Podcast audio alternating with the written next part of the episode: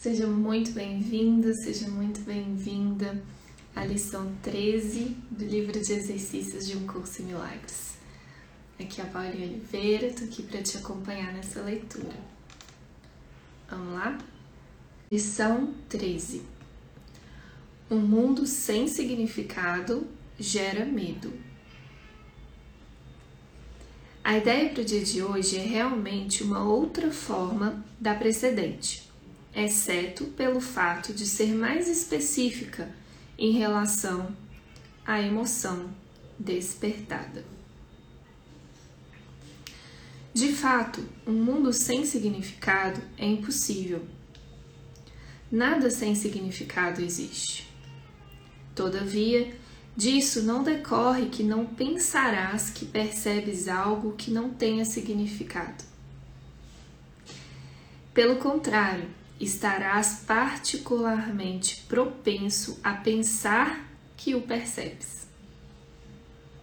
O reconhecimento da falta de significado desperta intensa ansiedade em todos os separados representa uma situação na qual Deus e o ego desafiam um ao outro quanto à autoria do significado que deve ser escrito no espaço vazio que a falta de significado provê.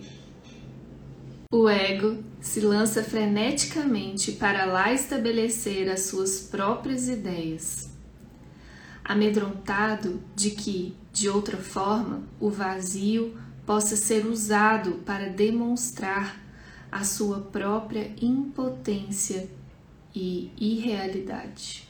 E somente nisso ele está correto. É essencial, portanto, que aprendas a reconhecer aquilo que é sem significado e aceitá-lo sem medo. Se estiveres amedrontado, é certo que dotarás o mundo com atributos que ele não possui e o apinharás de imagens que não existem. Para o ego, as ilusões são dispositivos de segurança, assim como tem que ser também para ti, que te igualas ao ego.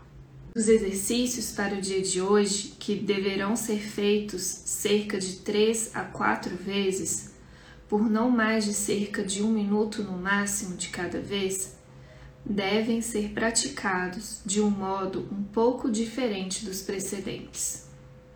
Com os olhos fechados, repete a ideia de hoje para ti mesmo. Então, abre os olhos e olha lentamente ao teu redor, dizendo: Eu estou olhando para um mundo sem significado. Repete essa declaração para ti mesmo enquanto olha à tua volta.